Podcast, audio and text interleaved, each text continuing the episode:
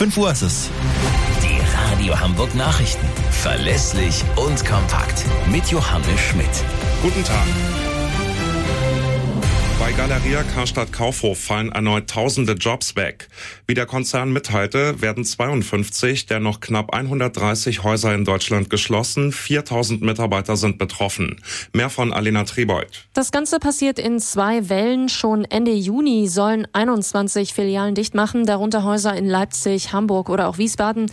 Die anderen folgen dann Ende Januar kommenden Jahres. Dazu zählen unter anderem Braunschweig, Bremen oder auch Reutlingen.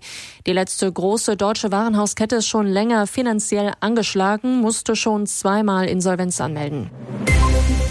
Die Finanzbehörde beginnt damit, Erinnerungsschreiben in Sachen Grundsteuererklärung zu verschicken. Hamburg liegt nach Angaben von Finanzsenator Dressel weiter in der Spitzengruppe, was die Abgabequote angeht. Aber schlussendlich benötigen wir alle Rückmeldungen, so Dressel. Und wer Verspätungszuschläge oder auch eine Schätzung durch das Finanzamt vermeiden will, der sollte sich jetzt sputen. Gesundheitsminister Lauterbach hat erneut für seine geplante Krankenhausreform geworben. Auf einem Krankenhausgipfel diskutierte er darüber mit Spitzenvertretern des Gesundheitswesens und der Länder.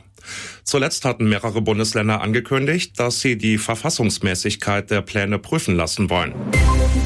Nach der Amoktat in Hamburg mit acht Toten will Innenministerin Faeser das Waffenrecht so schnell wie möglich verschärfen. Man könne jetzt nicht einfach zur Tagesordnung übergehen, sagte sie.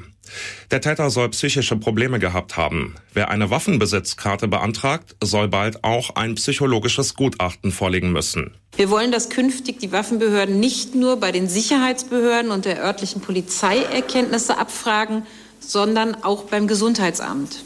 Wenn Gesundheitsämter Informationen dazu haben, dass sie von einem Menschen mit einer schweren psychischen Krankheit eine Gefahr für andere Menschen sehen und davon ausgehen, dann müssen sie diese Informationen künftig an die Waffenbehörden übermitteln. Erste große Personalentscheidung von Verteidigungsminister Pistorius. Eberhard Zorn muss als Generalinspekteur der Bundeswehr gehen. Carsten Breuer wird den wichtigsten Bundeswehrposten übernehmen. Der General hatte in den Hochzeiten der Pandemie den Corona-Krisenstab geleitet. Das waren die Nachrichten aus Hamburg, Deutschland und der Welt.